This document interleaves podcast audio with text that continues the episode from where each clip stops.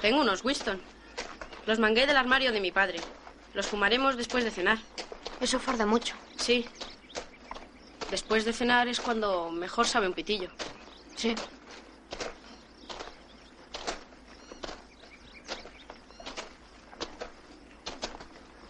¿Soy un bicho raro? Pues claro. No, macho, en serio. Soy raro. Sí, ¿y qué? Todo el mundo lo es.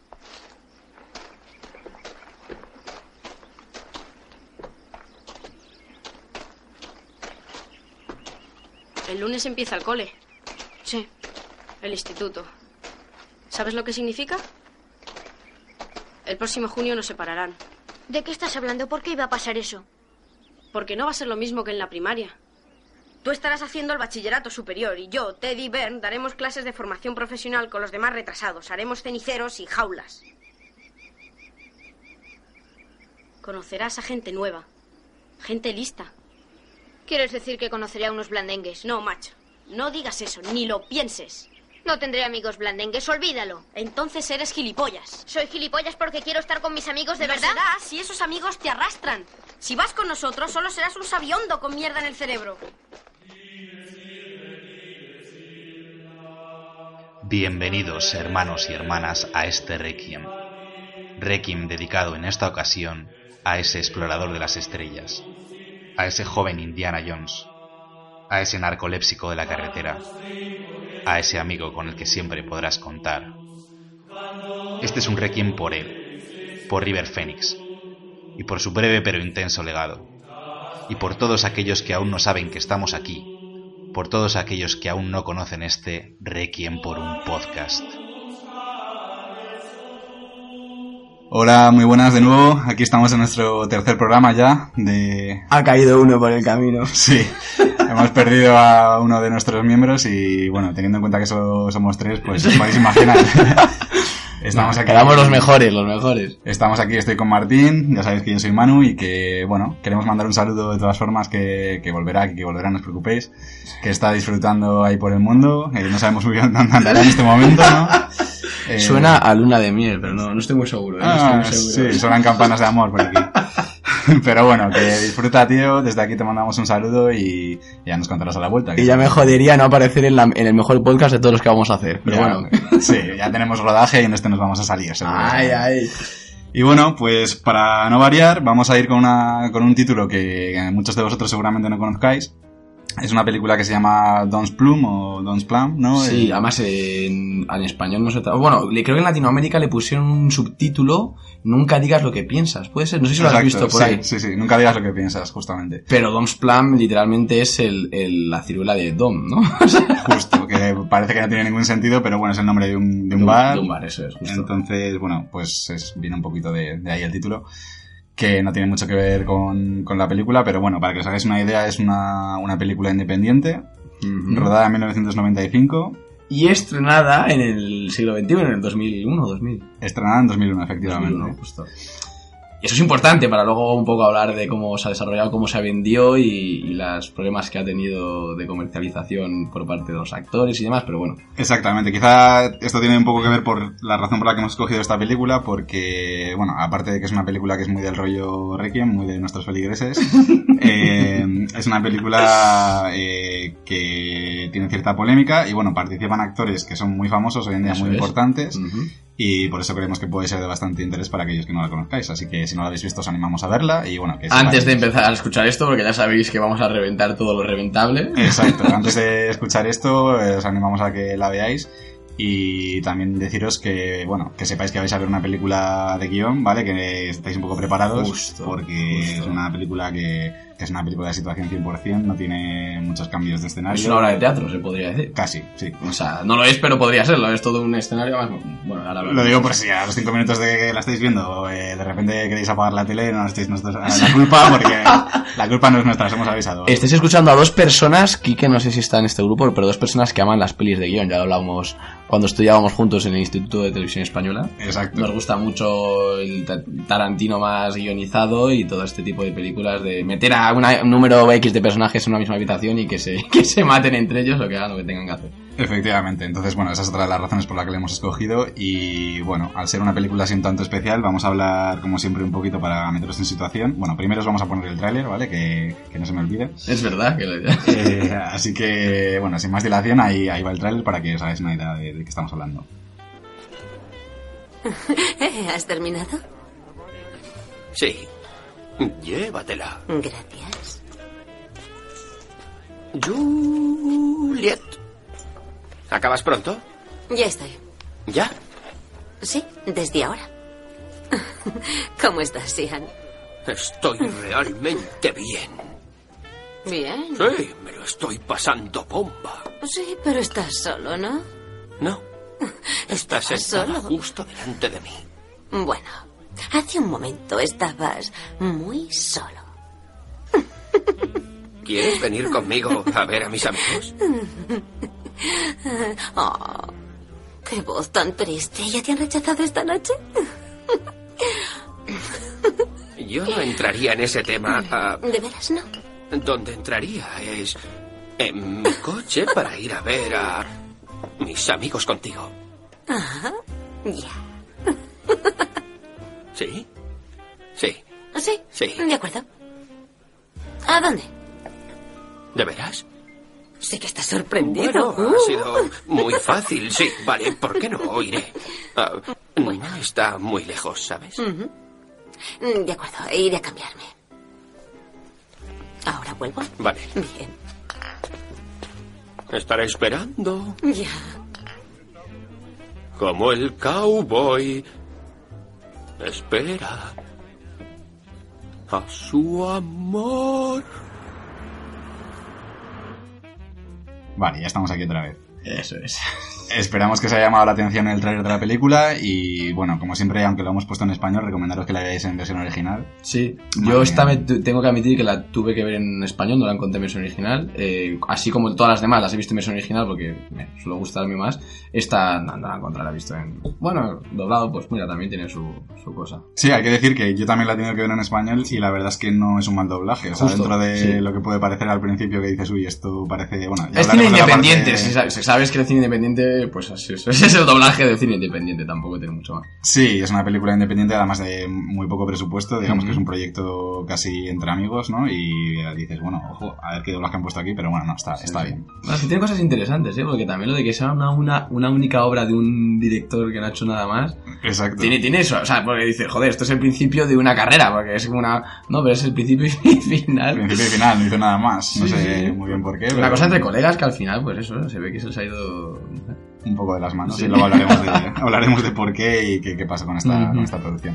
Pero bueno, vamos a comentar un poquito como siempre. En este caso vamos a, a desgranar un poco la película en esos tres actos. Y bueno, si quieres empezar tú, Martín. Vale, ¿no? hostia, en este, en este caso los tres actos sí que están bastante diluidos. A ver, digamos que, bueno, vale, yo diría que el planteamiento es además bastante claro el- la presentación de los personajes. Son un grupo de amigos. Bueno, claro, tú en un principio ves a mucha gente inconexa entre sí, en diferentes partes de... ¿Qué ciudad es? No se sabe, no se sabe, bueno, es una ciudad de Estados Unidos. Eh, se les ve diferentes durante, en una misma noche. Y, y claro, al principio tú ves un montón de gente que piensas que a lo mejor todos ellos van a formar parte de un mismo grupo, pero te das cuenta al final de, de este primer acto, de este planteamiento, de que realmente, realmente es un grupo de chicos, eh, que son cuatro amigos, que lo que están haciendo es buscar una compañía femenina para esa noche, para luego cuando se reúnan todos en el... ¿Cómo se llama el bar? Eh, Dance. Dons Plan, es que no me acordaba el nombre de Dons. Eh, cuando se van a juntar en el Dons Plan, siempre mm, en- entre ellos pues hay una especie de contrato no escrito en el que tienen que llevar eh, una compañía femenina. O eso es lo que yo quería entender, porque siempre están diciendo yo no voy a ir ahí sin una mujer, yo no voy a ir. A lo mejor es un poco por tema de orgullo, porque muchos de los demás sí que llevan a chicas con ellos y demás. Pero bueno, la cosa es que en realidad todo gira en torno a un grupo de cuatro chicos y, y sus compañías eh, nocturnas diferentes, que en este caso son unas. Pero además que se ve que son nuevas compañías porque según llegan, todas las chicas se presentan porque no conocían a nadie antes. O sea, Sí, son- ahí está la gracia igual de esas reuniones que tienen, ¿no? Justo. Que tienen esa norma de llevar siempre a una, a una chica cada uno y supuestamente una chica nueva, ¿no? O sea, no tiene que ser una Justo. novia o alguien... tiene que es. ser para que la noche fluya un poco más eh, inesperadamente, Sí, pues sí, una sí. chica... Y tiene mu- mucho que ver, o sea, es muy importante que sea tanto nueva como chica, porque todo lo que se habla, toda la, la relación entre ellos, no habría sido igual si fuera chicos o si no fueran nuevos, o sea, si fueran un amigo más, Exacto, cualquiera. sí, sí, Entonces sí. sí que es muy, Vale, pues bueno, yo diría que aquí ahí acaba el planteamiento. En el momento en el que llegan al Dom's Plan y se presentan todos. Sí, Eh, ahí- bueno, se presentan todas las, las chicas nuevas y los amigos que ya se habían visto de, de siempre, pues se reúnen. Y bueno, continuaría el desarrollo de la película, quizá casi casi hasta el final, ¿no? Porque es un Sí. desarrollo, Ujú. eh, al final es el peso principal de la película 100% y bueno, es un poco la conversación que tienen entre ellos y las diferentes cosas que van ocurriendo. Eh, que en este caso, pues no acabas de identificar muy bien cuándo podría ser el clímax de la película, porque es una conversación eh, que va Sí. manteniendo un tono bastante uniforme, ¿no? Y van pasando cosas, pero Pasan, no- hay picos, pero son picos que luego vuelven a la normalidad y tal. Exacto, Entonces, es como que no hay tampoco un protagonista definido, todo se va eh, repartiendo de manera bastante uniforme y, y bueno, al final ahí está la gracia. Hay un momento a lo mejor un poquito más climático, justo que lo que hablábamos antes fue en, en micro cerrado. Sí. El tema de además, porque hay muchas. Dentro de esa misma, de ese mismo bar, el único momento en el que se separan un poco las, los grupos, o sea, se crean diferentes grupitos, es cuando se va el chico este que no hemos dicho que actores, por cierto, pero bueno, se va con la chica a una habitación, luego otros dos se van a darse de hostias fuera, a lo mejor ese momento es más climático, ¿no? Además tiene un, Sí. un montaje más picado, más eh, planos más cortos y demás. Es sin duda el clímax de la película que al final parece un poco... eh, digamos que tienen que meter un clímax porque- Justo. porque, se tiene que acabar en algún momento no aporta demasiado, es, es un poco forzado porque no aporta demasiado a lo que es la trama y sí, y ahí, bueno, es donde termina todo. eh, la resolución no tiene demasiada importancia, así que no vamos ahora a spoilear ni nada. No, pero, no pero bueno, ahí se acaba la, la reunión de los amigos de esa noche y cada uno se va a su casa y todos están No, contentos. hacer spoiler de esta película es difícil, en realidad, si lo Sí, piensas. o sea, al final no. So- Solamente puedes hablar de lo que, de lo que hablan ellos, pero no, no hay ni nada que se desvele ni. No. Sí, exacto. O sea, al final es más la, la esencia que transmiten su amistad, su forma de relacionarse, lo que es un poco el centro de la, de la película y ahí está un poco el interés también, ¿no? Que no es la típica película con unos cánones, digamos, eh, pues eso, o sea, de usuales, ¿no? Es Sí, más, algo sí, más sí. raro y por eso estamos aquí. Por eso Hablando está- de ella. este Requiem, claro. Por eso tienen el gran honor de que la hayamos escogido para hablar de ella en nuestro tercer Requiem por un podcast. Efectivamente. Y bueno, si queréis pasamos un poquito a hablar antes, antes de hablar de los actores, que seguro que tenéis ganas de saber quiénes son. Si eh, habéis oído el tráiler os lo podéis imaginar. Pero si aún no lo sabéis, Y si ya habéis visto la ficha en Film Affinity, ya también lo sabéis. Claro, eso es trampa, que es lo que hacemos aquí. Pero no, eh, cositas técnicas de la película, ¿no? Antes de todo, un poco Vale. qué hemos visto que nos haya llamado la atención. Y... Vale, muy bien. Eh, hombre, hablábamos antes de. No sé si lo hemos dicho ya, ya se me olvida. No sé si hemos dicho con el micrófono abierto o cerrado, pero que estamos hablando de una especie de obra de teatro. No sé lo, lo hemos dicho. Sí. Pues es que a veces que hablo contigo y, y sin estar grabando. Eh, sí, bueno, realmente a nivel técnico. eh, evidentemente, pues hay, hay aportaciones técnicas, eh, digamos, algunas decisiones formales de movimientos de cámara y demás, pero todo se desarrolla alrededor de una mesa, que por cierto, eh, muy interesante la manera, bueno, la- muy interesante y fácil la manera de iluminar, de iluminar la mesa, un, un foco en el medio, una lámpara que ilumina todo de manera que nadie, vamos a decirlo técnicamente, que entra la luz por abajo de... Además eso le da un, un toque muy siniestro a las caras, no sé si, si te... Sí. Si te, el, el actor otro que no es... Joder, es que... Bueno, vamos a decir... Vamos a vamos a decir los actores. A ver, digamos que... el yo para mí el protagonista, el protagonista es Tobey Maguire. A pesar de que el- casi todo el peso dramático y, y, digamos, la voz cantante en la conversación sea de DiCaprio. Mm, yo tengo la sensación de que al que seguimos desde un principio de manera más exhaustiva y, y bueno, a lo mejor también un poco por el cartel, porque es el que tiene su cara en el centro, no sé muy bien el por qué, pero yo tengo la sensación de que, de que Maguire, de hecho es lo que iba a decir ahora, iba relacionado con Maguire, es que es al que la, la luz más eh, distorsiona la cara, o sea, sí que parece que siempre tiene una cara como muy siniestra, además es un, es un tío que, que, que, digamos como que ataca a todo el mundo en alguna manera. O sea, no, no ataca, ataca, el que más ataca sin duda es DiCaprio. Pero digamos que parece como el que, el que pone paz, de repente habla con el de la izquierda, luego, luego, luego al final que se da de hostias es, es él. DiCaprio es como, como el que todo, como el, como el cabrón a que todo el mundo odia. Pero realmente, yo diría, de hecho le veo más niño, niño pa- pataleta, ¿sabes? Niñato que está tratando la nota porque se siente inseguro y se mete con todo Dios, pero bueno, ya hablaremos más exactamente Sí. de eso. Entonces, bueno, eh, no, esa, esa puesta en escena con una mesa redonda, una, un foco en el medio, una lámpara, que, que les da a todos la, la luz de una manera bastante, bueno, algunos de una manera más eh, curiosa que a otros, depende de la distancia que tenga la luz. Y eh, a ver qué más tenemos por ahí. Eh, la verdad es que. Ah, bueno, luego muy interesante. La verdad es que no sé si, si esto, lo meteríamos dentro de lo técnico. Las escenas del baño. Sí, mételo dentro de lo técnico. Vale, porque es que. Es montaje al fin y al cabo. ¿no? Claro, es, es montaje, pero realmente es un montaje no, no a decir tramposo, yo creo que juega un poco con, con una especie de realismo mágico, porque realmente ese, ese baño, la- bueno, vamos a explicar a los, los que no hayan visto la película, aunque tendrían que estar viéndola, es que eh, de vez en cuando aparecen eh, secuencias de los personajes que están sentados en la mesa, hablándole a un espejo en un baño que se, se sobreentiende que es el baño del, del Plan. Exacto, del bar. Claro, eso es del bar. Pero ¿qué pasa? Que hay muchos de ellos que nunca vemos que se levanten al baño y sin embargo tenemos esas escenas de ellos hablando consigo mismos. Entonces, oye, bueno, o sea, yo seguramente sé el baño real, pero yo muchas veces que pienso que, que al director se la suda si realmente ese baño es real o no. O sea, lo que quiere es mostrarnos esa especie de confesionario que a mí me ha recordado mucho, a- y mira que no lo veo, pero este tipo de reality shows donde tienen que ir, pues por lo que sea, tienen que hablar a la cámara y y tal, o sea, no sé, en Gran Hermano, que como que dicen, no sé, es que no lo he visto, pero sé que hay planos de, de ellos mirando a cámara en una especie como de, de habitación, en, están solos y dicen, Sí, el confesionario. eso, sí. confesionario.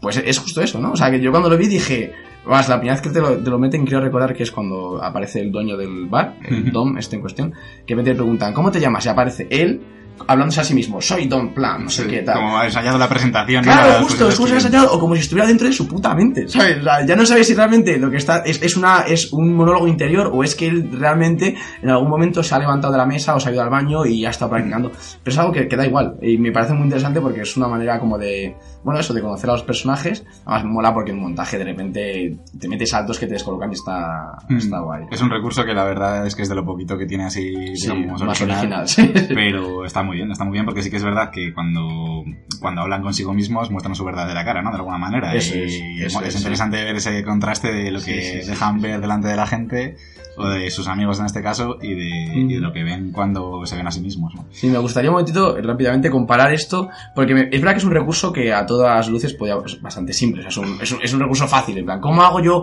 que este, es como meter una voz en off, si lo piensas, es una voz en off diciendo, yo en realidad este tío me gusta, es sexy porque es violento, en, en vez de eso te meten un plano de ellos.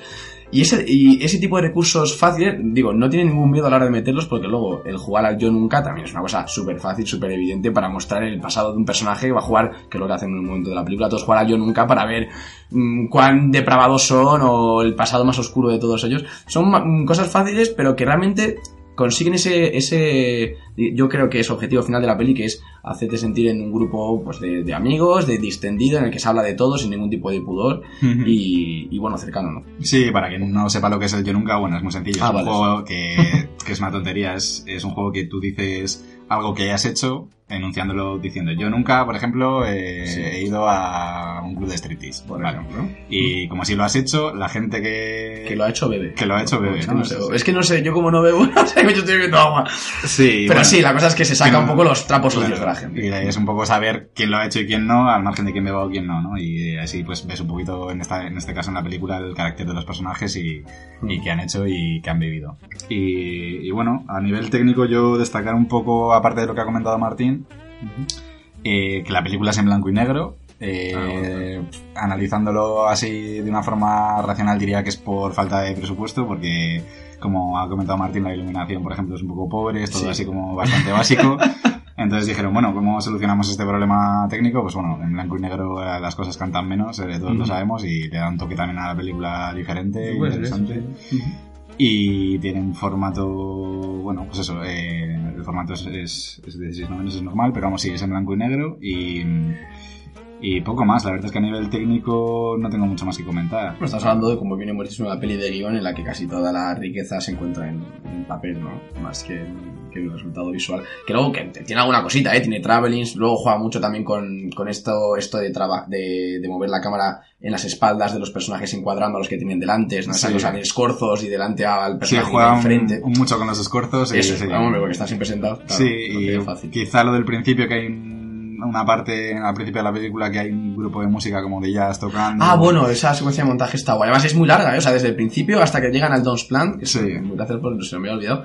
Es todo eso, eso, secuencia de montaje de diferentes partes de la ciudad, con los diferentes personajes reclutando, vamos a decirle entre comillas, a su, a su compañente de esa noche, o, o bueno, sí, contando un poco la historia de cómo llegan ellos al, al Don's Plan y tal. Es verdad que está con la música de fondo, pues tiene su, tiene su. Eso es. Y bueno, supongo que tiene algo que ver con que algunos de los actores que aparecen en la película forman parte también del mundo de la música y que que han tenido incluso algún grupo y tal, entonces supongo que tendrá algo que ver que, que aparezca ese grupo. De eso nos hablará Manu en adelante. Sí. No lo sé, son suposiciones, pero lo podéis averiguar por vosotros mismos si, si os interesa. Y yo creo que hasta aquí un poco la parte técnica, tampoco Sí. nos vamos a enrollar más. Eh, vamos a pasar un poco a la chicha del tema de los actores, ¿no? que aquí es- son bastante importantes. Ujú. Sí. Y sobre todo dos, ¿no? O sea, digamos que hay varios que son conocidos, pero dos de ellos son estrellas hoy por hoy. Y, Justo. Y, y además que se hicieron estrellas, eh, bueno, uno de ellos que es de DiCaprio al año siguiente, con Titanic. O Sí, sea, y ese- Maguire, bueno, ya venía Sí, de haber hecho algo, sí, ¿no? Pero cinco años más tarde estrenó, bueno, más o, más o menos, ¿no? Se estrena Spider-Man, creo que es 2001 o por ahí. Sí, puede ser. 2000, 2001, principios del... Sí, de la década. vamos, eh, ya son artículos consagrados y se metieron en este proyecto, no sabemos muy bien cómo. No se sabe, yo, yo diría haber visto, vamos, la deducción más obvia es que, es que pues eso es un trabajo de amigos, es una cosa entre ellos y que probablemente si no hubieran llegado a triunfar tanto no les hubiera importado nada sacarla a la luz. Por supuesto, no debería, ¿no? No debería. te, claro, no tendrías y al final nada más es un trabajo que me parece bastante digno, o sea, no tiene nada... Simplemente, claro, no es la superproducción de, de, la, de Titanic, ¿sabes? De, Ni nada que hayan hecho parecido, pero bueno, sí que lo que tú dices, al final fue un tema seguramente de que eran amigos del director, bueno, está, está- Sí. eso se sabe, ¿no? Que eran colegas. sí. Y bueno, pues un proyecto que en principio les vendieron como que iba a ser un corto, se convirtió en una película, era algo que querían hacer muy teatral, como tú decías, Ujú. que está basado en improvisación de personajes, o sea, Sí, que no es cerrado, sino que pueden improvisar. Y bueno, o sea, al final pues es un proyecto que como dice Martín, yo estoy de acuerdo, que tampoco me parece para renegar de, de él. Pero, lo hicieron. Lo hicieron, sí. Lo hicieron, debieron ver eh, algo que, que podría ser polémico en la película, que ahora comentaremos posibles probable. escenas Sí, que, sí, sí, es y sí. estaban a punto de entrar eh, por la puerta grande en Hollywood y pensaban que quizá, quizá les podría perjudicar. Entonces, ¿qué pasó? Que bueno, hubo litigios legales de por medio Cierto. y al final Tardaron consiguieron... cinco años en estrenarla, sí. Bueno, o sea, claro, la película se fue moviendo porque en principio era un proyecto pequeño, pero claro, cuando se hicieron famosos era mucho más fácil de, de mover. mover, claro. Su colega aprovechó, aprovechó Sí, su sí, fama y dijo, hostia, esta es. película ahora la puedo vender en festivales y tal. Lo hizo, hubo eh, denuncias de por medio y demás, y eh, consiguieron que la película eh, fuera ilegal, o ilegalizada en este caso, pues. en Estados Unidos y en Canadá. Pero ahora mismo no. ¿O Eh, ahora mismo creo que sigue siendo ilegal. Hostias, no sabía. Creo que sí. O sea, sé que tardaron mucho en estrenarla por eso, pero a lo mejor se estrenó fuera de ¿no? Estados Unidos. Claro, en, en Estados Unidos y Canadá jamás se llegó a estrenar, pero ¿qué pasa? Que hoy en día el mundo, pues ya sabemos la globalización en Sí, Internet, sí, lo sí, que está pasando, y la película fue publicada en Internet, en Vimeo, de hecho, y ahí hubo otro problema porque se volvieron a, a meter todos los actores de por medio que no querían que saliera y... Qué cabrones, tío. Y bueno, Cabrones. una plataforma para liberalizar la película, digamos, pero que al final acabó cayendo también y, y bueno, sigue siendo en, en ese territorio ilegal, pero aquí en España se llegó a estrenar, o sea que la podéis ver, eh, No, no, y, podéis acceder y- a ello. y una vez sabiendo todo esto, me parece entonces que el doblaje es brutal, o sea, en comparación, o sea, joder, tienes una película legalizada con todo perfectamente permitido y haces un doblaje y te sale igual que esta que ha tenido que estar. ¿Sabes qué? No, de, de hecho, bueno, joder, ahora ya, ya, ya dudo, pero el doblaje de DiCaprio es el, de, es el del... El de DiCaprio estoy seguro de que es el suyo. Justo, es el suyo, ¿no? Sí, entonces, entonces me parece la hostia, la- la- todavía más guapa la historia de la, Sí, de la es curiosa, es curiosa, es una historia. Sí, sí, por eso, porque llegar a, digamos, al doblaje profesional, estando ilegalizada y, y, y no sé, me gustaría saber la opinión ahora mismo. Tenemos que traer un día al programa a DiCaprio, a ver qué le, Sí. y, le pregu- y le entrevistamos, tío. Luego le damos un toque. y. Pero. Ya vais a ver qué, qué opina de ella ahora. Sí, eh, también vamos si queréis hablar a, a- a imaginar por qué eh, estos chicos, tanto Leonardo como Maguire, que no, no solamente fueron ellos, sino que el resto del reparto también creo que estaban metidos en, en Mm. la historia de que no querían que saliera, eh, se metieron Sí. tan a de huello, ¿no? Porque al final tú ves la película y sí que es verdad que hablan de temas polémicos y tal, pero ¿qué es lo que podría haber destruido la carrera de alguno de los dos? No, en ningún, caso. O sea, yo te digo que ahora mismo ellos eh, no tienen... O sea, bueno, yo supongo que, que ahora mismo la ven y, y- y incluso la considerarían típica película de culto raruna, ¿sabes? De decir... No, y sobre todo porque se tratan temas muy actuales, como, como bien vamos a decir a continuación, porque es el tema que, que veo que estás intentando abrir, ¿no? Que... Eh, puede ser. Bueno, tú di lo que tú crees y yo te digo luego lo que... Yo pienso No. que hay una escena clave que, que, que quizás es la que les podría haber perjudicado bastante. Y no es la de Leonardo DiCaprio. Ya, no, no, ya me imagino. De hecho, esa, de hecho, esa escena enriquece mucho la película. Ahora vamos a hablar de todo ello. Eh, no, pero estoy deseando que... eh, no voy a hablar más, quiero escucharte. Ah, bueno, yo estoy hablando de la escena en la que llega la productora de cine, una- aparece una chica... Ah, uf, sí. Aparece una chica de repente, una señora, vamos a decir, ¿no? En, en el bar y con su pareja y cuando la ven pasar uno de ellos dice, joder, tío, esta es una productora súper importante de Hollywood, no sé qué tal, he hecho una prueba hace nada en los estudios de su productora y no me han cogido, qué putada, no sé qué tal. Bueno, hablar un poco así todo el rato en la película, ¿no? Bastante Todo raro, barrio bajero. sí. mola bastante, la verdad es que está bastante bien eso. Y, em, y resulta que eso, que sí, que es una productora de, de Hollywood eh, y hay un momento dado que le dicen, le animan al chaval para decir, jo, pues ve y salúdala, tío, que estas cosas van así, hay que tener contactos, no sé qué tal. Sí, sí, sí. El tío se anima, va para allá y cuando habla con ella, eh, la tía le pide directamente a su pareja que si por favor les puede dejar solo un momento. Y, y- que se tome su tiempo. y que se tome su tiempo, sí, sí, lo, re- lo recalca bastante. Y, y bueno, pues, eh, ¿qué pasa? Que él le dice directamente que si quiere que le folle duro y tal, y no sé cuál, para conseguir el papel, ¿no? En otras palabras, como que le ofrece un papel y A luego cambio le dice, de sexo, sí. Y sin disimular mucho además. Y entonces el otro, pues de puta madre, ¿no? O sea, es un pavo. de- Se va al baño del que hablábamos antes, el baño a decir, madre mía, tío, que le puta madre. Ya, tío". dice, mamá, cuando te enteres vas a flipar. Además, que eso, ¿no? Es como, cuando te cuento, mamá, que... Llevo cuatro años en el mundillo este y esto es con diferencia la cosa más guapa que me ha pasado. Entonces el otro encantado, ¿no? Al final, Sí, bueno, pues pare- le parece buen trato y, y bueno, al final la cosa acaba en nada en lo que es la película, ¿no? Luego no se sabe lo que pasará porque al final le da su número de teléfono, entonces... Y se supone, pues, ya se que quedan en llamarse, ¿no? Y- Pero, o sea, ¿tú crees que esa, esa parte sería más polémica? Hombre, Yo creo que sí, porque al final el mundo de las, de las productoras en Hollywood y tal ya sabemos cómo funciona y es una crítica, entre comillas, o, o una muestra de una realidad que siempre tiene que estar subterránea Sí. o debe estar subterránea y claro, eso Ya, pero realmente. un poco mal. Sí, lo entiendo perfectamente, pero bueno, claro, es que también porque está respaldada por estos actores que tú dices, pero realmente es una película, o sea, sabiendo lo que es, es una película de chavales, demás, eh, hombre, esas habladurías están siempre ahí y realmente que unos chavales hagan un corto, en este caso una película, metiendo ese tema, no podría hacer daño. Es verdad que, que a lo mejor tratándose de estos actores y bueno, y más ahora, que después de todo lo que se estado destapando y demás, pues, podía ser una cosa que, que hiciera mucha, mucha sangre. Pero bueno, yo realmente lo vi, de hecho yo te digo, yo me mofé en esa parte, me hizo bastante gracias a las caras que pone. Me, me mola mucho. El, no- el actor no sé cuál es, pero el personaje me encanta, el personaje. Se le- Es un personaje con el que conectas más porque no tiene...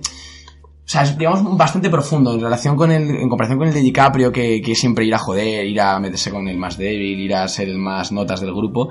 Este, digamos que, mm, que bueno, sin querer hacer mucho ruido, yo, a mí me parece como que tiene más claroscuros, ¿sabes? Sí, además Tiene es como el que grises. apacigua un poco, ¿no? Al Sí, sí, justo el eh, que apacigua, eh, que luego también hay escenas, pues, de la que aún no hemos hablado, la escena brutal de DiCaprio eh, tildando de, de puta a una pobre Coméntala chica. porque es la del principio de la Sí, película, justo, ¿no? nada. Vale, pues.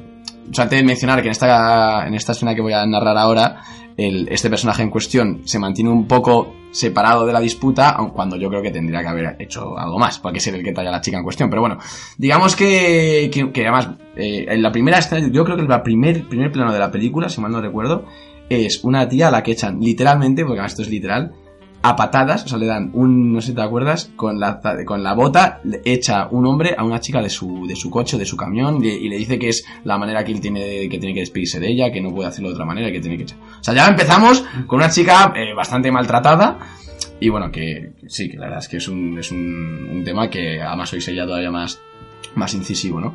Y, y bueno, esa chica hace auto- auto- auto-stop, entonces es cuando la recoge uno de los protagonistas de la película y la lleva al Don's Plan. Entonces en el Don's Plan, eh, pues bueno, llega, se presenta además, al principio todos conectan bien, cosa, cosa que, bueno, podría ser real, ¿no? Dentro de, dentro de un grupo de personas que van a pasárselo bien, pues vas en esa predispo- predisposición a llevarte bien con la gente y demás. Pero DiCaprio en una de sus salidas de tono, eh, pues se mete con una señora que, que tiene sobrepeso, bueno, tampoco es súper gorda, pero bueno, sí, que, que delgada no es, ¿no? Y dice el, eh, dice el, menuda foca, menuda vaca, menudo elefante, Sí, algo foca, así, algo así. algo de eso. Y esta chica, pues, pues salta, salta, aunque no se haya metido con ella, pues salta porque le parece injusto que se hable así de, de una persona con sobrepeso, ¿no?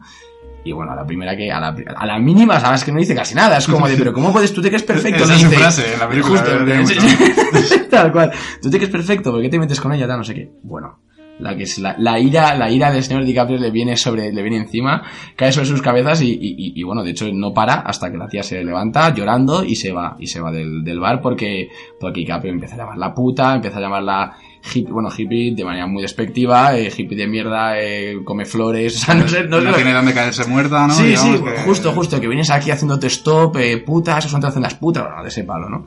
Y, y bueno, y es verdad que esa escena, ya, eh, ya entroncamos con esto que hablábamos antes tú y yo fuera de, de micro, que es muy interesante.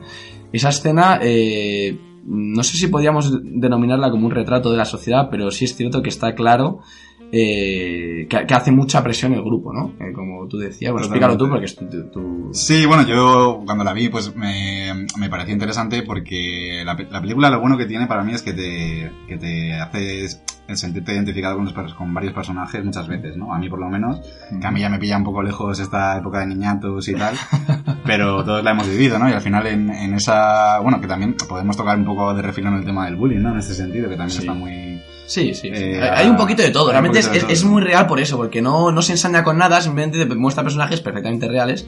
Y bueno, eh, no te interrumpo. Sí, eso, pues que te sientes identificado porque dices, bueno, pues yo he vivido situaciones similares ya, y muchas veces nos hemos planteado en- internamente ese conflicto interno de decir, ¿qué hago? Es, mm, voy a defender a esta defiendo persona. hasta que está sola eh, o me quedo callado y me Como que- son mis colegas y sé que tengo que mantener este grupo porque es donde me siento cómodo y donde vivo Sí. día a día, pues Sí, sí. me callo. Y al final lo que pasa en la película es lo que pasa siempre, ¿no? Que todo el mundo se queda callado, se callan como putas todos, que los- Sí. las putas son ellos, no, no la chica. Justo. Y acaba mal, ¿no? La chica pues hay una escena que acaba llorando. Bueno, lo bueno es que la tía antes de irse le revienta el coche al otro con un bate de Sí. mismo sin que lo sepa el otro. O sea, que nada, ya Sí, está. se toma ahí su venganza que mola, porque te lo meten como una especie de conflicto en el que dices, ostras, le está reventando el coche, a ver qué va a pasar ahora, tal, pero bueno, no, Pero ya está, luego ya se va. coche y punto. Sí, ese personaje no tiene más, pero de hecho me encanta, es lo que te digo, aunque sea muy pequeño, enriquece mucho la película. Por algo muy simple, y es que eh, le da mucho realismo a la, a la- a la cinta, porque al final, mm, esto que están contando podría pasar, pero sería muy raro que de un grupo tan grande de gente eh, que se conocen de nuevas, además en, una- en un ambiente bastante arisco, muy raro, pues eso, con un tío loco que se mete con todo el mundo, que va soltando todo lo que piensa, por eso se, se subtitula así la película, nunca digas lo que piensa, porque el tío dice todo sin filtro. Eh, además en un entorno así como, como muy de, joder, luego aparece un yonki, aparece un borracho, es como, lo peor de cada casa está en ese sitio, más o menos, entre comillas. Entonces sería muy raro que, que un grupo de- de- en este caso de chicas, que llegan ahí de nuevas, todas se queden y todas se lo pasen bien y todas se y conecten, ¿no? Entonces así, a mí sí que me gusta, me parece muy real el hecho de que de una persona no aguante eso. O sea, no aguante eso, de decir yo qué hago aquí, yo solamente quería irme a mi casa, he hecho autostop, me han traído aquí, pero puedo seguir haciendo autostop, me piro, ¿sabes? Mm. Y eso es lo que hace me parece bastante... sí. Sí, bueno, que se va al final un poco obligada, porque es que era insostenible la situación. o sea, Claro que sí. Sí, a ver, también tengo Sí, a lo mejor se va, a lo mejor se les pira un poco. O sea, tampoco era necesario poner tan loco a DiCaprio, porque es que evidentemente todo el mundo se habría ido. Es que hay, pero co- como tú dices, no, no, no le da opción al personaje, no da esa, no hay ese conflicto interno de me quedo o no me, o, o me. Y dices, ¿por qué te vas a quedar? O sea, sí, no conoces no. a nadie, se está metiendo contigo, nadie te defiende, vete. Y, y bueno, la verdad es que es, es un personaje con el que, ya te digo, que no sé en el momento que, claro, porque en el momento de la peli no se estrenó, no sé cómo se recibiría un personaje así, pero ahora mismo sería la ironía de la película. O sea, realmente, porque, digo, por todos los temas que trata la película, que luego se salen más, de manera más literal, con los diálogos y demás, están encerrados en esta conversación, en esta defensa que hace la chica de la, de la mujer gorda, y, y cómo lo defiende hasta que, bueno, hasta que se da por porque, porque no, ¿sabes? Porque en este momento no se puede, no se pudo, tú tiene que ir, vamos. Sí, y luego es curioso que cuando se va ella se quedan los demás, digamos, sin, sin ese personaje, es como que refuerzan un poco su posición, Justo. haciendo comentarios del tipo, porque empiezan a hablar de marihuana y de fumar y tal, y dicen, ah, ¿estás seguro que no fuman porque no sé cuál, tal? Y es como, es Auto- que no es como nosotros, sí, ¿no? sí, sí, sí, autoconvenciéndose de que han hecho lo de, bueno, eso, de que están en el grupo guay, Sí, que han sí. hecho bien no defendiéndola. Sí. Algo, algo parecido. Bastante interesante, sí. Y bueno, luego eh, hablando de los personajes un poquito, o de los actores famosos, este chico que comentaba Martín, que es un poco el apaciguador, ¿no? Yo le llamo así al personaje, Ujú. eh, me sonaba mucho su cara. No es un actor top como pueden ser DiCaprio o Maguire, pero es un tío que se llama Kevin Connolly y sé que ha hecho alguna cosilla, ¿vale? O sea que si suena su cara es, es posible que, que, que sea lógico. A mí por lo menos me, me sonaba. Igual producciones menores, estamos mirando aquí un poquito, pues mira, en el séquito creo que tiene un papel protagonista, Ah, es claro, una serie sí. Sí, sí, muy famosa que tengo que reconocer que yo la tengo pendiente todavía, pero, pero en el séquito creo que tiene un papel bastante... Coño, el diario de. Noah también. El diario de Noah, sí, bueno, es un tío que aparece... Hace, de. Noah. Él hace de diario.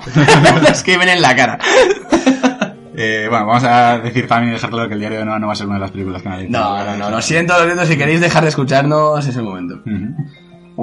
Y bueno, hablando ya un poquito más de, si quieres, pues no sé, hablar de DiCaprio, por ejemplo, que para mí sí que tiene bastante importancia hoy por hoy en el mundo de Hollywood y la va a seguir Para, teniendo. para ti, sí, de- demasiada, demasiada tiene. Sigue siendo la, la- causa, bueno, digamos, el estandarte de las causas perdidas por, por el Oscar, la lucha contra un Oscar injustamente negado hasta el momento, cuando Peter O'Toole estuvo a 8 y no se llevó ninguno.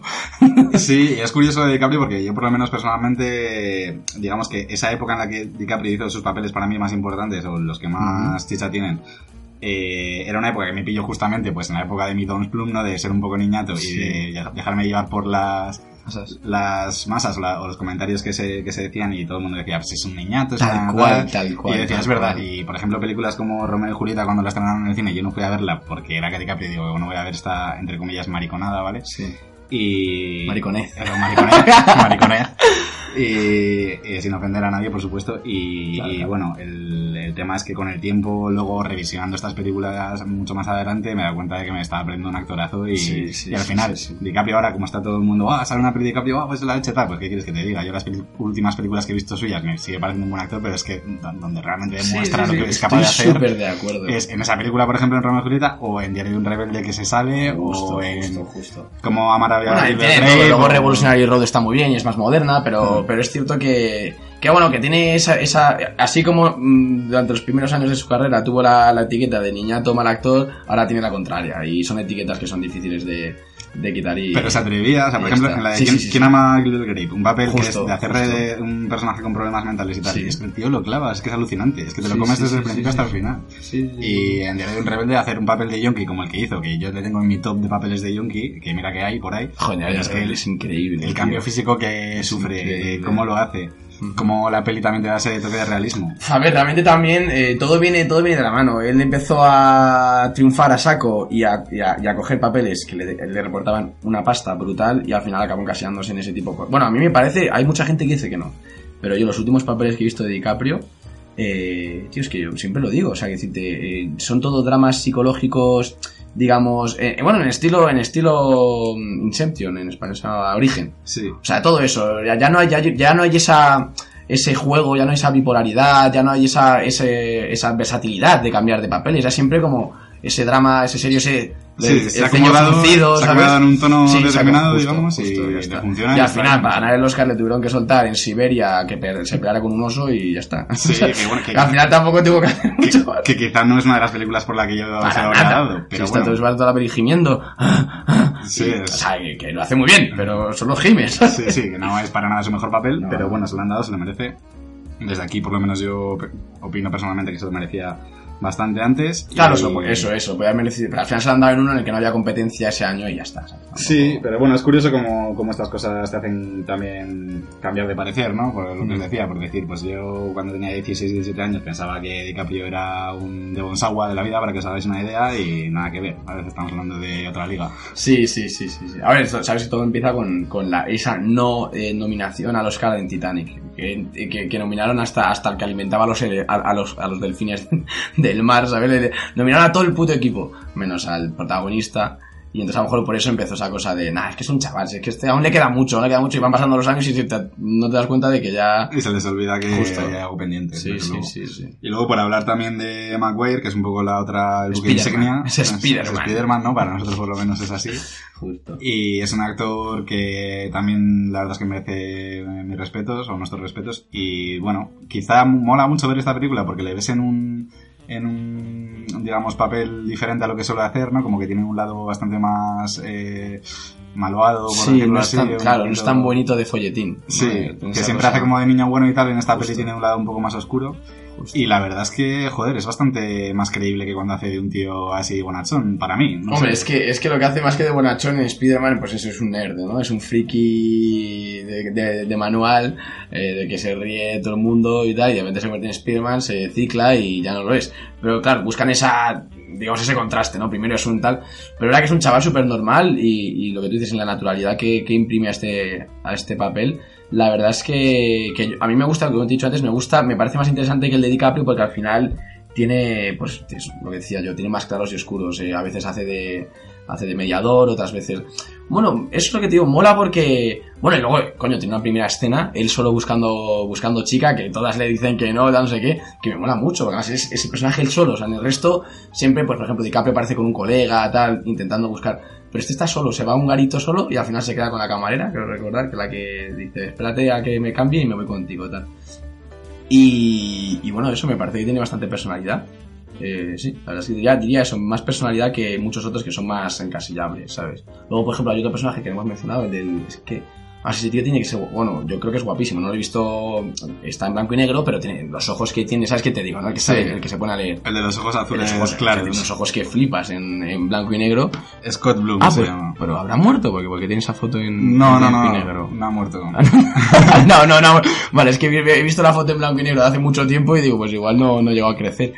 No, no, Eh, no, mira, nos no. recarguemos. Tiene 45 años y... Y ya no es tan guapo ni de coña como antaño. Pero bueno, eso, que en la peli eh, es un personaje como un poco seta, ¿no? Sí. O sea, es un personaje que está ahí como para sacar algunos temas de vez en cuando, pero que, que realmente es, le- es como que le tiene miedo a todos. Yo, es la sensación que tengo, ¿no? Como que le da miedo intervenir, que, que no quiere aportar nada, está ahí, se pone a leer en medio de la... Y de hecho DiCaprio dice, pero tú chaval, ¿qué haces leyendo? Que estamos en grupo, ¿sabes? Sí, y es curioso porque al final es el que, el que es un poco diferente, ¿no? O sea, que aunque pertenezca a ese grupo de amigos, quizá ha sido por las circunstancias, pero además él mismo lo, lo dice, ¿no? Es decirte, ¿qué, dice, ¿qué le dice al espejo, Manu? ¿Qué le dice al espejo? Que no Eh, vuelvo. Sí, Dice, es no voy a volver nunca Sí. más. Siempre me lo digo, pero esta vez no vuelvo ni de broma. Sí, porque siente que no forma parte de, de la forma muy- de ser sí, así de, sí, de sí. los demás. Son muy diferentes. Y luego queda claro cuando hablan, ya cuando nos metemos en el tema de la sexualidad, que, que está muy presente en esta película, que este chico pues declara directamente que, que es bisexual. Entonces, en, eh, pues, lo- ya hemos hablado de cómo es DiCaprio, pues le llaman chupapollas, le llaman no sé qué. Claro, claro, claro, claro. Y, Y él se, digamos que se, se, se mete en su lectura, ¿no? O sea, de- de- desde entonces creo que es cuando se pone a leer porque dice, mira, paso de esta,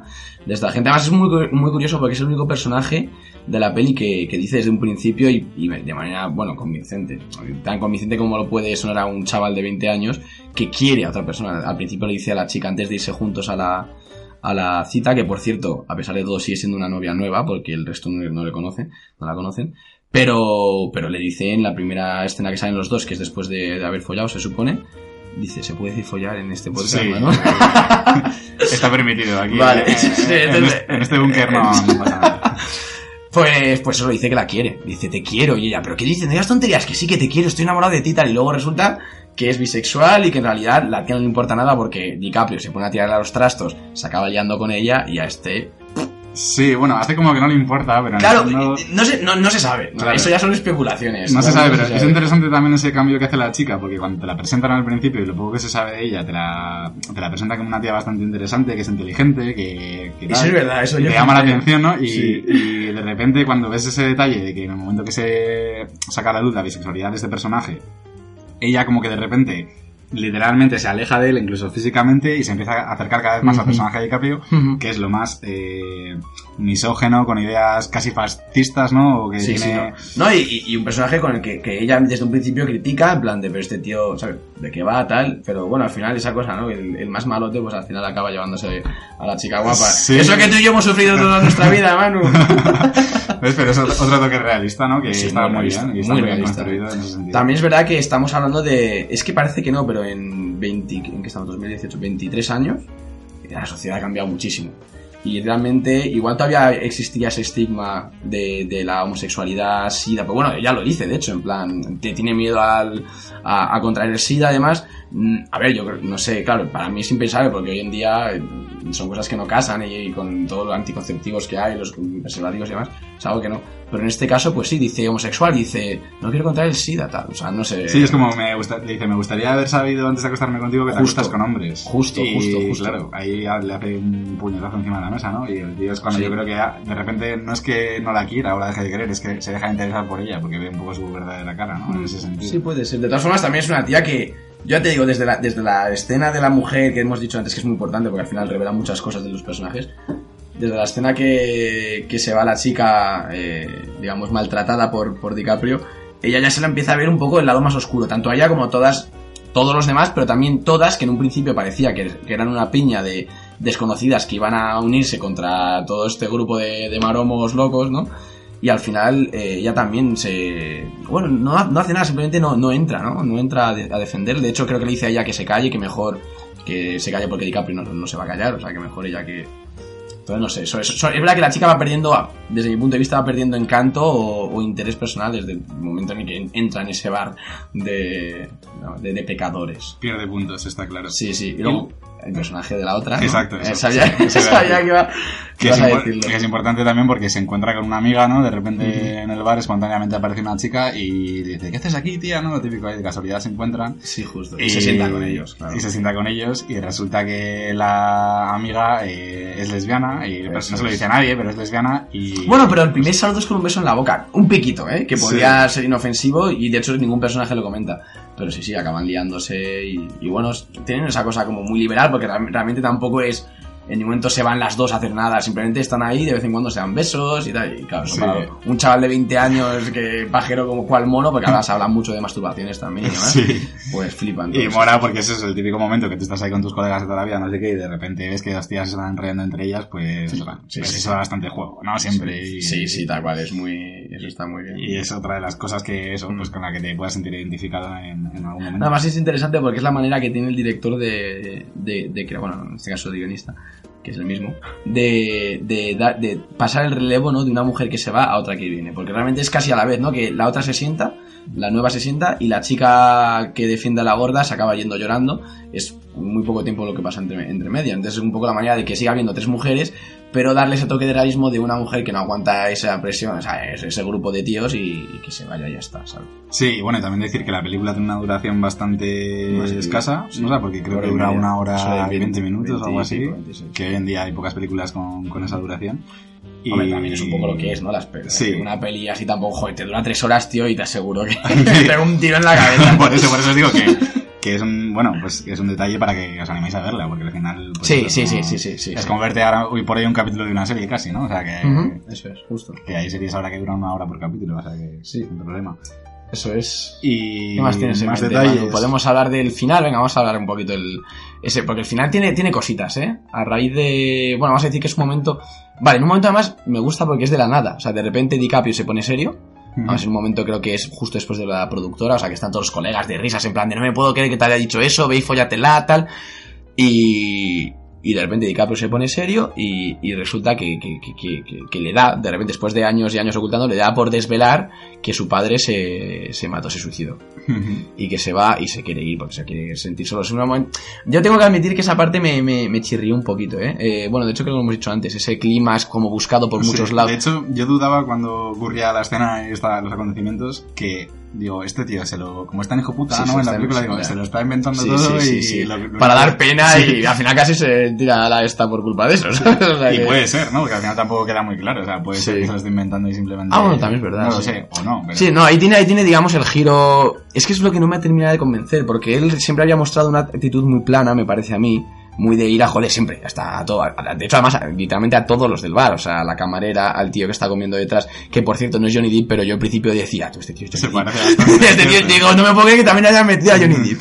Bueno, luego a los, a los retra- al- no, retrasado no era, que era, ah, un junkie, un junkie con el gordo y el junkie, Bueno, que es el hermano de, de Me llamo él. sí. Exacto. O sea, que como curiosidad, el actor de Mia Model, el, el gordo, Sí, aparece en esta un- película. Un, un caminito pequeño. Bueno, Que aquí hablando de esto, ya también quiero conectarlo con que, mm, que cuando hablamos antes de... Bueno, hay un momento en la película que empiezan a hablar de muchísimos temas, ¿no? Y uno de ellos es cuando empiezan a fliparse el típico comentario que hemos oído mil veces de, a ver, es que el mundo en realidad está controlado por 12 personas y no sé Sí, qué". sí, es verdad. Y justo ahí entran. Claro, ahí y, pero aparte de eso es que en ese momento yo lo, me llegó como un paralelismo mental ahí rápido de decir, joder, es que el mundo está controlado por 12 personas, no lo sabemos, pero eh, sí que es verdad que el mundo de Hollywood, al final dices, joder, Mm. es súper cerrado, ¿no? Porque en una película como esta, tan independiente y tal, que coincidan estos dos actores, Sí, sí, sí. que coincida que aparte de Me llamo él, que estamos hablando de que algunos... Que mm, todos estos, claro, esto es 20 años antes casi, ¿sabes? Claro, entonces mm, es curioso como al final Bueno, en, de en 10. el- en la industria más importante del mundo a, nivel cinematográfico todo se cierre en círculos muy pequeños porque no estamos hablando solo de esto, sino que Keanu Reeves, eh, No, no. por ejemplo, era colega de Johnny Depp y era del grupo de, razón, sí, sí, sí, sí. de este tío que es el hermano de Joaquin Phoenix también, el River Sí, Phoenix. River Phoenix, sí. También un grupito de colegas que al final se hacen con el control No, de es una, alguna es una- manera, ¿no? es- no, no, visto así es verdad, porque claro, si lo ves ya a posteriori te das cuenta. Porque claro, a priori podías decir, no, porque estos ya eran famosos y estos ya tienen contactos y se... No, no, pero ahí realmente era una cosa de entre colegas que, que, que en esa película tres de ellos han llegado tan lejos, bueno, tres, supone que todos más, no, todos, pero es verdad que, que hay tres que más que O sea, que los ve cualquier persona y dice, coño, yo a este le conozco. ¿sabes? Claro, entonces, no, es simplemente una reflexión para decir que al final Sí, sí, sí. este es un mundo muy grande, pero que se reduce a muy poca gente que tiene posibilidades en Hollywood. Joder, qué buena esa, tío. No me he dado cuenta. Además, eso no está, esto no está preparado, o sea, eso no es el guion, que decirte, eso es algo que, que el tiempo la- lo, ha, lo ha demostrado. Lo o sea, eso no es algo que el director diga, justo ahora que estamos hablando del control, vamos a coger a los que más controlan, ¿no? Porque en aquel momento no controlaba ninguno. Exacto, o sea, al final Muy es bueno, que es una cosa que sí, ocurre así y, y así pasa en Hollywood y pasa en España y pasa Bueno, en todos los sitios. sí. Y- Eso es. Y bueno, pues eso, simplemente una reflexión que quizá deberían, las productoras deberían tener la mente un poco más abierta y empezar a Sí, seleccionar a la apostar, gente por, apostar un poco. no por a qué grupo pertenecen o porque vengan de una determinada escuela, sino porque tengan talento o porque encajan con un papel. O sea, simplemente eso. Bueno, y después es de... actor, además, es que- Eh, que tengo, que- tengo la lagrimilla al borde del ojo. bueno, después de este, de este nodo planfletario, eh, continúo, ¿no? Con la... Vale, donde- ah, sí, vale, estamos hablando del final. Bueno, entonces nada, DiCaprio eh, de repente dice que su padre se murió, se suicidó y se va por su cuenta. Entonces es cuando la chica que era en un principio la que se estaba acostando con el, con el chico de los ojos azules, que hemos dicho que era una chica que al final va poco a poco mostrando su parte más oscura, se levanta y dice, esta es la mía, se levanta y se va con él, con, con DiCaprio. Y bueno, pues... eh, eh, bueno, pues le dice que dice que le entiende, digamos, un poco se conectan de aquella manera, eh, de manera de, de entenderse y demás, y eh, se empiezan a liar hasta el punto en el que ella se, digamos, se da cuenta de que DiCaprio quiere ir a un punto donde ya no quiere llegar, que es follar, y, y y se piran y ya está. O sea, que realmente tampoco tiene mucho más. Pero luego aquí viene la parte que a mí tampoco sigue sin gustarme, porque toda esta parte, por digo, me parece todo muy forzado. Muy como por. Muy, vamos a darle profundidad a un personaje que no tendría por qué tenerla, porque realmente hay gente que, que, que, que ya está, que, es así porque es así, y punto. Pero bueno, digamos que vale, pues quiere darle un pasado dramático y se lo da, sea real o no. Pero luego ya lo de la tía, que también, claro, porque dice, yo te entiendo, me ha pasado algo parecido, acuerdo lo que le decía, que se había muerto mi madre, no sé qué. Luego se va al baño, como os he dicho antes, el baño es esa especie de confesionario, y eh, comenta que a ella eh, le violaba, ¿quién le violaba? ¿A su hermano? Ya no me acuerdo. Sí, o su tío. su sí. tío, sí. Algo, algo que realmente luego, pues como todo en la película, pero en este caso me parece muy forzado, no aporta nada. O sea, porque en la peli me encanta que casi todo lo que pasa, como hemos dicho antes, pasa un montón de cosas que luego no llegan a nada. Pues como en la vida real, de repente, eh, pues eso te encuentras, a lo mejor, el tío este que se encuentra a la, a la productora, luego ni la vuelve a ver nunca más, ni la llama, ni nada. Eh, luego se queda en una conversación de amigos, de risas, el sábado noche y ya está, que al final, ah, por cierto, no hemos dicho, es un bar en el que se reúnen todas las semanas, por lo que dicen todos los sábados Sí. noche. Tienen esa costumbre. Claro, tiene- justo tiene esa costumbre. Entonces, pues eso, que, que realmente hemos visto una noche como podríamos haber visto cualquier otra, que pasaran cosas diferentes. Entonces me gusta porque pasan cosas que no, no, no calan, que no llevan a, no llegan a nada. Hay otras que sí. Pero entonces, esto en este caso me parece como que, de hecho, que- creo que es la última intervención de la chica en la película. Entonces no, no nos aporta nada, o sea, no es, cuando lo ves no es como de, "Oh, por eso se comporta así, o no es una cosa como que quieren meter para decir, mira qué drama estamos contándote, pero que realmente no, y de hecho me encanta porque después de eso, eh, directamente vamos a una pelea que está habiendo fuera del bar entre dos de ellos, Dobby Maguire y el otro que nos cae súper bien a los dos, que ahora mismo no nos acordamos del nombre del actor, y, y ya está, y esa pelea se acaba, y se van todos, todo el grupito, se van de abrazados, medio borrachos, dando, dándose por la calle, a- se van a su casa, supongo, de hecho creo que está medio amaneciendo ya, y, y al final eso es, eh, pues es lo que me gusta, ¿no? Es una noche más de, de, de- de unos colegas. O sea, yo la, la cantidad de noches que he estado con colegas por ahí, que no hemos entrado ni, y vamos a salir de, fiesta, no entramos en ningún lado. Bueno, Manu, ¿qué coño que va a contarte a ti? Que, que, que tú y yo hemos acabado mil, mil noches en un portal hablando de cines y ya está, y luego nos hemos ido a casa, ¿sabes? Haciendo podcast en la calle, ¿sabes? Eso es, sin que hubiera nadie ahí, ahí, ahí la humanidad estuvo, estuvo lenta, ¿eh? No mandando a alguien para grabarlo, pero bueno. Sí, o Eh, sea, estos son podcasts en crudo, digamos, aquellos eran, pues, congelados, ¿no? Tal cual. Y, y nada, eso. Y al final nosotros hablábamos de eso y a ninguno de los dos se nos ha suicidado nuestro padre, ni bueno, creo, ni, ni hemos tenido ningún drama, ¿sabes? Al final, pues eso, pasan cosas y, y te encuentras con gente de la calle, interaccionas con ellos, como la escena que hemos dicho antes del hermano de, de Mella Mover, que ya que estamos, hablamos de ella, que no la hemos mencionado, que, que lle- llega, simplemente llega un tío pidiendo dinero, en principio para comer, pero claro, eh, va con un junkie al lado que, que la- de hecho admites, bueno, junkie o borracho, porque dice, yo quiero dejarme, os doy esta de dinero si vais a comer, yo quiero comprarme alcohol, entonces no te lo doy, no, no, pues no, no, no, no, no le hagas caso, en realidad es para comer, que, para tomarnos un café, tal. Bueno, entonces realmente es un, son personajes eso, que tienen cuatro minutos de, de Sí. escena. Que ya está, que tiene alguna movida con el dueño del bar y se van, ya está, no hay más. Como el colega de DiCaprio también, que aparece al principio cuando le pide el móvil para llamar a chicas y Ah, luego cierto, aparece cierto. otra vez con su novia y le dice, ¿dónde está este tío? Justo. Y justo está en el reservado. Es Es con- la escena que está hablando Martín de, Con la otra, sí. de que intenta, Intenta follársela, eh, sí, intenta follársela y, y la otra... Joder, está sonando fatal, perdón por, la- por este, estas terminologías. Eh, No, suena- hombre. es lo que Es lo que pasa, y de hecho ella le dice, dice, ¿qué te crees? ¿Que vas a apoyarme? Y le pega uno. Pero Sí. bueno, mm, sí es verdad que suena un poco mal. Sí que es verdad que ese momento eh, más dramático de la película, que es ese clímax ¿no? del que estamos hablando, mm, no tiene ninguna consecuencia ni al final lo que dice Martín, ¿no? Dices, bueno, pues esta chica eh, ha tenido ese pasado chungo, o a este tío se le ha muerto el padre o lo que sea, y te la suda bastante cuando estás viendo la película. Claro, te la suda porque nunca, no se había pre- presentado, o sea, no se había, digamos, abonado el terreno para algo, no te habían dado, cuando se pasan esto suele ser lo típico que, que te va soltando un poco de información a lo largo de la peli, que te hace pensar algo, o, o- o ves cosas que realmente no entiendes y dices, ¿por qué es así?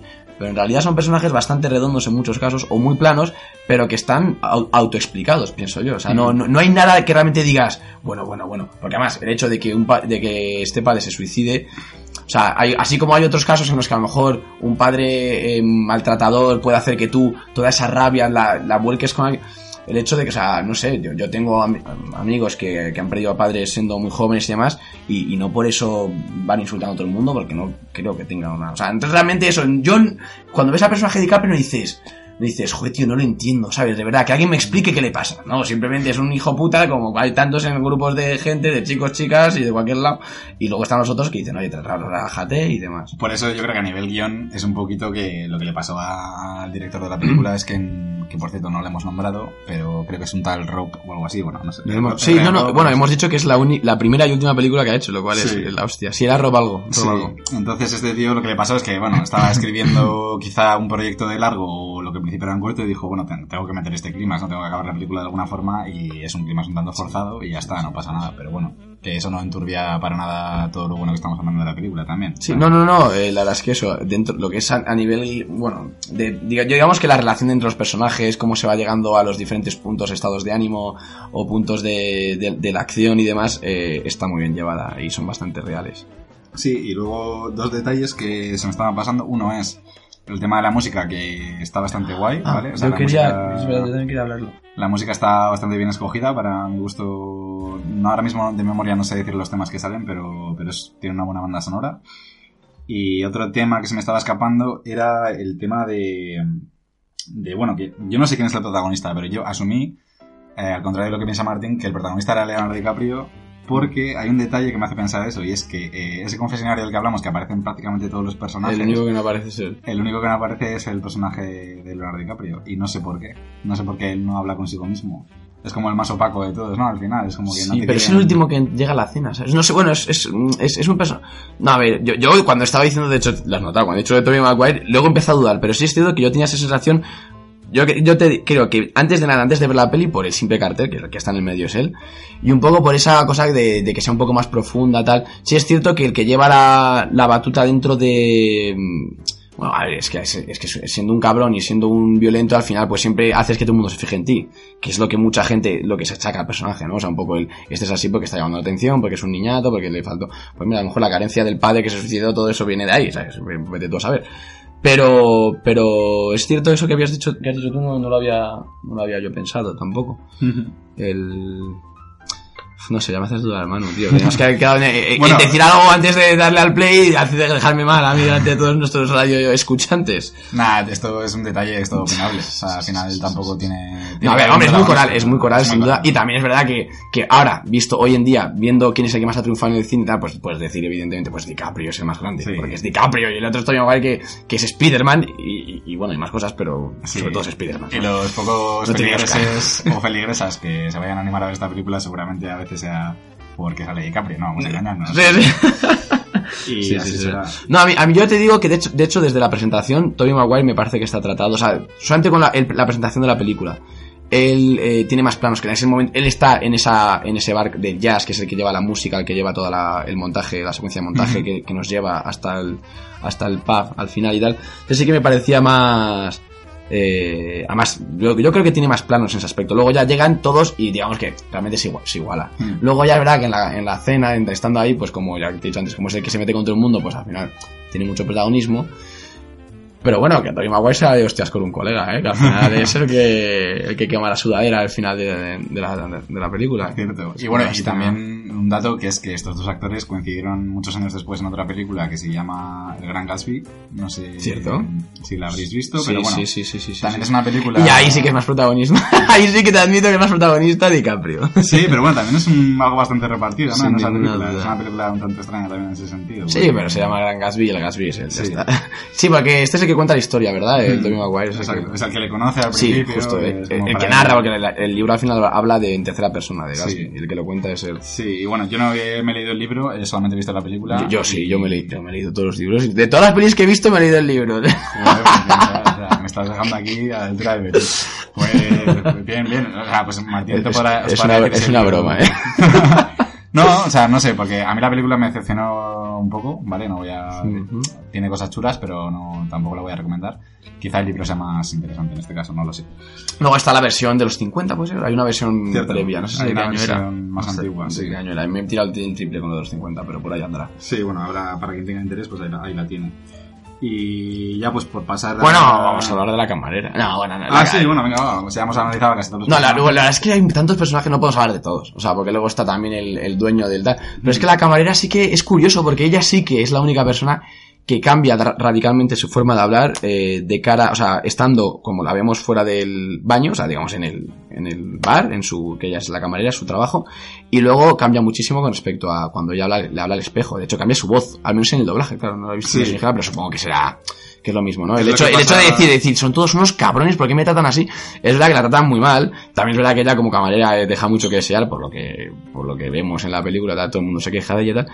Pero luego también, bueno, mm, tiene una parte muy importante que también tiene mucho de, de crítica social, porque la película está toda llena de, de discursos que hoy en día, y esto no hemos llegado a decir al final literalmente, pero que hoy en día están muy en boga. O sea, Sí, lo sí, que sí. decíamos antes. La película tiene 20 y 20 y tantos años, Y, pero y trata temas que ser de hoy. justo trata temas y desde posturas que son muy actuales en muchos casos porque hay posturas mucho más más digamos retrógradas como la de DiCaprio en casi todos los casos y luego otras que, pues eso que son muy actuales y, y esta chica pues consigue un no aumento no era un cambio de horarios a base de Mamadas. de mamadas directamente Sí. o sea no sé si llegan a follar pero bueno de, de sexo digamos de carnal no entonces, eh, bueno, la verdad es que es que realmente al final todos los personajes quedan muestran una parte bastante vil porque tanto ella que lo ofrece como el otro que lo acepta Hmm. y el otro está orgulloso de haberlo hecho y a ella le da igual haberlo hecho tal.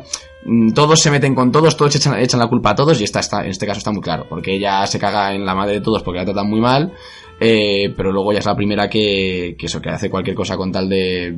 Sí, además que tiene novio, porque eso se ve en la película, que ella tiene novio. De hecho, cuando sale el Don, ¿no? El, Sí. el dueño del. Sí, del sí, bar, sí, lo- sí. Dice, joder, por una parte estoy de puta madre porque me acaban de hacer la moda de mi vida, Sí, ¿no? justo. Y por otra parte, Tiene novio. el novio de. O sea, tiene novio, sí. El novio de. No me acuerdo el nombre de, de la chica. Flo. Flo, sí. Y el novio de Flo es muy grande. O sea, como diciendo, voy a venir en cualquier momento. Sí, sí, no, justo, justo. Está ahí. Todos muestran un poco la parte más vil, pero bueno, que al final, pues, es un retrato de la, de la sociedad, diría yo, ¿no? Y es interesante lo que has dicho de que la chica cambia mucho de personalidad cuando está Sí. ella sola, que, porque al final la gente que trabaja de cara al público lo puede entender perfectamente, ¿no? Al final Sí, te toca, claro, te toca sonreírle al más hijo puta. te toca ser otra persona directamente. O sea, tú tienes un código de amabilidad Sí, sí. y sí, al sí. momento en que cruzas, eh, digamos, la raya, eh, estás dejando de ser profesional, ¿no? Y la gente que trabaja de cara al público lo sabe Sí, y seguramente que en esta película pues tiene ahí una, una referencia. Sí, sí, sí. Y sí, pues ya desonando casi todos los personajes que salen en la película, eh, vamos a hablar de nuestra sección estrella, que tanto Vale. más nos gusta, que es cómo imaginamos esta película. En este caso vamos a hacer dos versiones, porque estamos aquí solamente Martín y yo, Eso es. de, de esta película, ¿no? Yo- una sección que yo siempre digo que me voy a preparar para la próxima vez que vengamos y siempre se me olvida. Manu, ¿tienes algo en mente? A ver, ¿en qué has Bueno, pensado? Eh, podría ser. Bueno, venga, me, la- me lo voy a improvisar así rápidamente, Sí. ¿no? Porque pensando un poco en las referencias en las que ha vivido un poco el director de esta película o el guionista de, para realizarla, que yo creo que es, que es una mezcla, ¿vale? Entre el estilo de Kevin Smith, sobre todo. Joder, más- no lo puedo creer si he puesto yo en, en las películas que iba a recomendar iba a decir también Clerks, tío. Es que está ahí, ¿no? O es, sea, es- es justo, justo, justo. eh, tiene ese estilo de alguna manera, no exactamente igual, ¿no? No, pero lo tiene, lo tiene. Y también algo un poco tarantinesco, o sea, no tanto, pero también tiene algún toque, ¿no? Así, porque es tan de diálogo, tan... Sí, sí. Tirar un poco Si de la lo- parte sucia. Si los verbos hicieran sangre real sería muy tarantiesco, porque los cuchillos vuelan constantemente en las Exacto. conversaciones. O Pues sea, ahí, constantemente. ahí voy. Entonces, en mi versión sería algo bastante. eh, acentuando más esa parte pequeña que tiene de Tarantino a tope, ¿no? Entonces, que las escenas.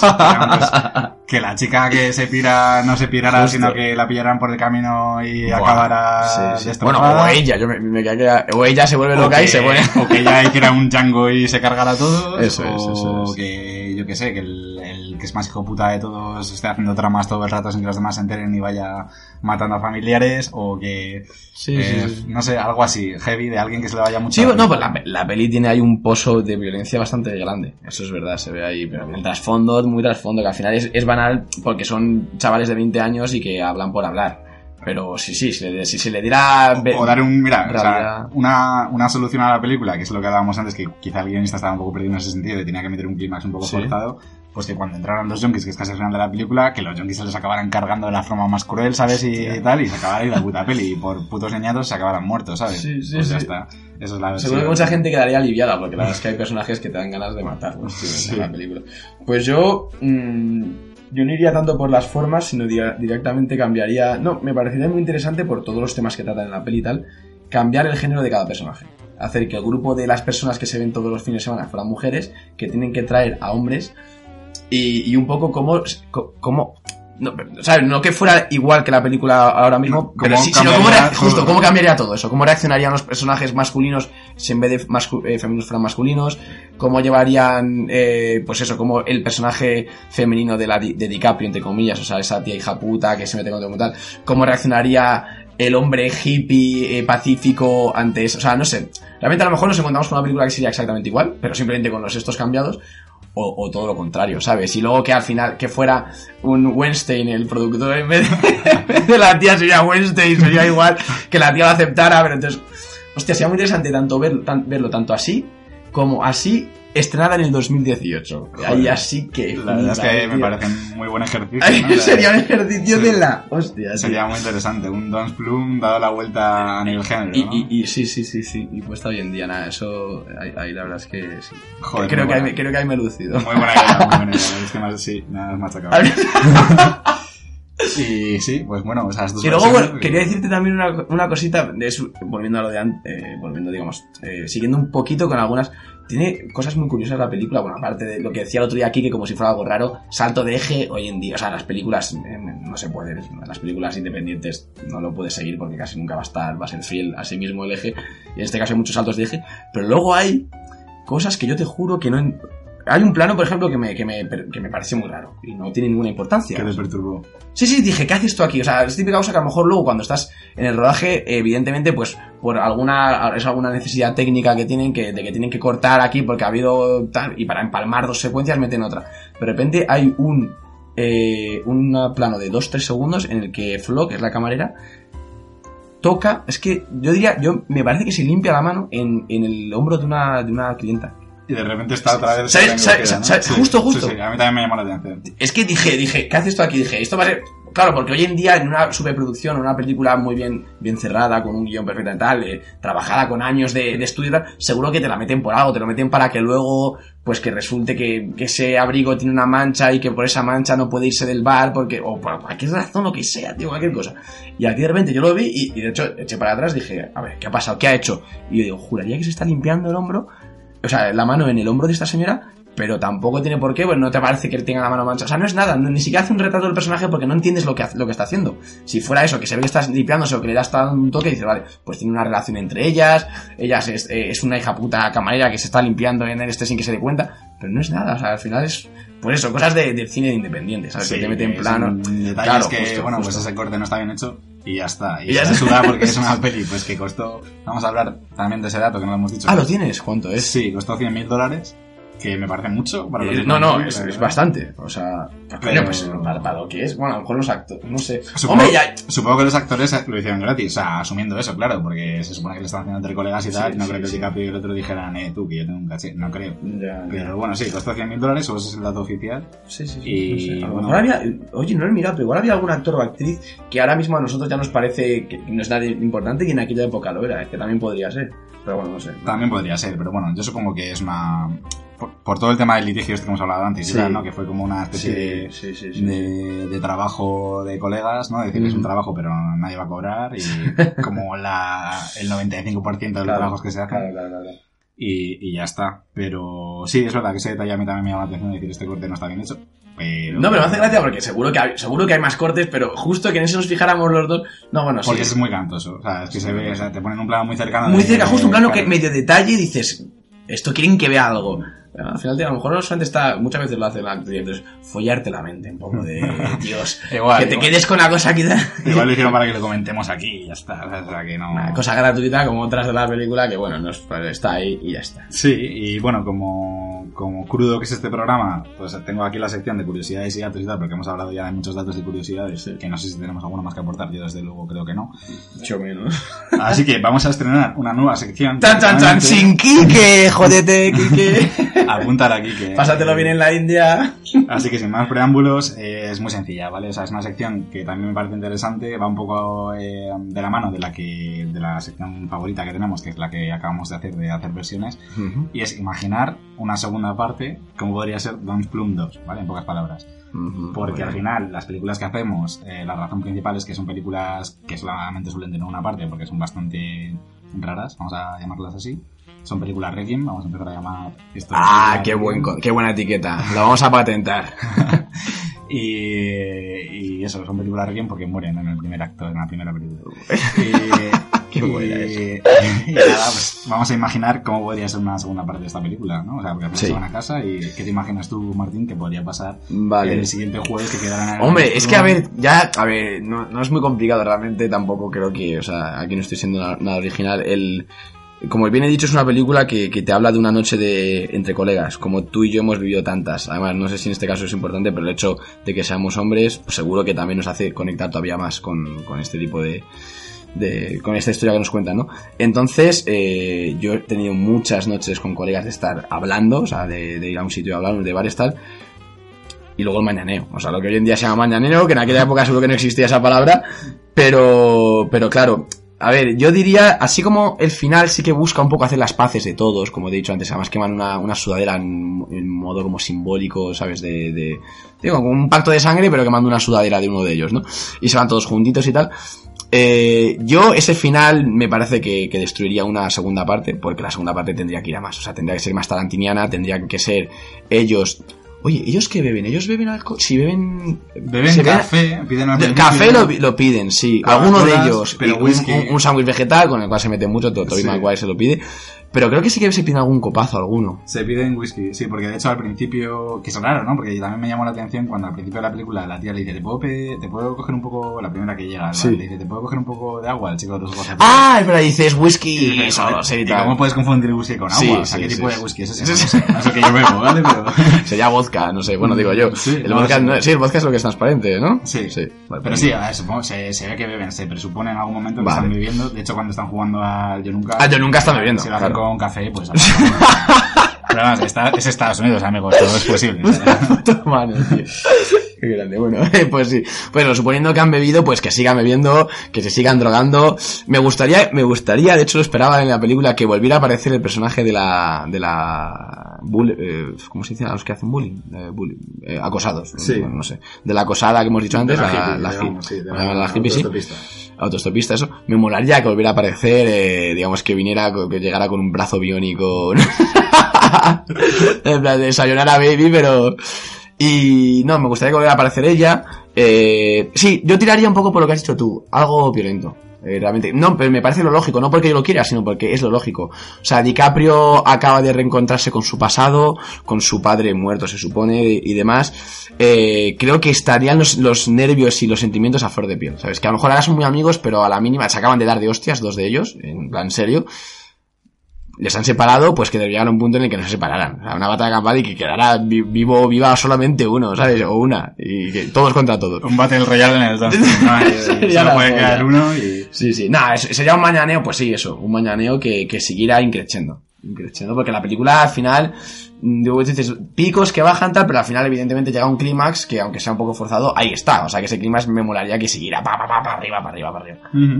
Interesante. Vale, pues mi segunda parte sería diferente, ¿vale? O sea, cambiaría totalmente la estructura de la película. Yo lo que haría en una segunda parte es pues yo por lo menos me quedé con esa duda de decir, joder, ¿y cómo es la vida real de estos personajes, ¿no? Del día a día. Mm. Entonces, lo alejaría un poco de lo que es el Dons Plum y sería un poco el eh, un retrato de cada uno de ellos, de qué Independientemente, de ¿no? qué Pues había de verdad en lo que habían vendido en el bar, no. Qué bueno. tío. Eh, yo qué sé, pues por ejemplo, el chico de los ojos azules, si realmente es bisexual, qué tipo de relaciones tiene con hombres, por qué, cómo lo busca, qué hace. Eh, la tía que es hippie. Eh, vete, diga llega y dice, hola papá, ¿sabes? Y sigue ahí y su padre está haciendo tortitas, Por ¿sabes? ejemplo, ¿sabes? Porque sería, o sea, de hecho sería lo más lógico. Eh, que el tío, o sea, que la tía que es hippie, pues, ¿por qué está haciendo autostop? Eh, ¿Cómo es su entorno familiar? ¿Por qué, eh, tiene, ya, por qué ya. es tan noble? ¿no? Porque es la única que tiene esa nobleza del grupo. Eh, Que te construya, ¿no? Que es lo que echas de menos en esta película, que te construya los O personajes. sea, tú realmente sigues yendo por peli de guion. Tú es que eres muy, muy, sí, sí, muy profesional. Sí, bueno, se podría enfocar como peli de guion o no, pero al final es... No, es- pero sí que al final es esa, es- sigue buscando esa cosa de indagar en los personajes, Sí, ¿sabes? sí, que no es simplemente, como he dicho, una paja mental mate. Bueno, yo he cogido lo que tú has dicho que como tú harías la película, tu versión de la película que era más tarantiniana, lo, lo he puesto yo como segunda parte, Sí, tío. sí, sí. Al final. Pero sí, bueno, cual- cualquier enfoque sería sería bueno, ¿no? Yo creo que siempre que se, que se hiciera bien podría quedar algo, algo chulo. También pueden llegar unos un ovni, los abducen y, y para convertir en una peli de ciencia ficción, tío. Sí, bueno. vuelven a... Tienen que hacerse amigos, eh, luchar todos juntos contra...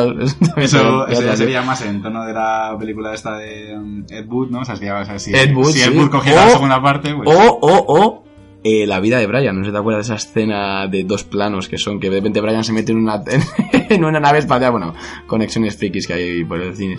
Sí, hablando de esto, de hecho, se me viene a la cabeza algo un poco más actual, que es la serie de Fargo. No sé si lo habéis visto. Ah, sí, eh, no la he visto. Oyentes, pero... A ti te os- encanta la película. La película, mm, al revés, fíjate. Ah, ah, sí. Ah, vale, o sea, no. yo la película, mm, no voy a decir que sea una mala película, pero me la recomendaron un montón, ¿no? Y a Ya. mí los Cohen, tengo que decir que me flipan, pero me pasa algo curioso, que es que hay cosas que me encantan de los Cohen y hay cosas que no me gustan.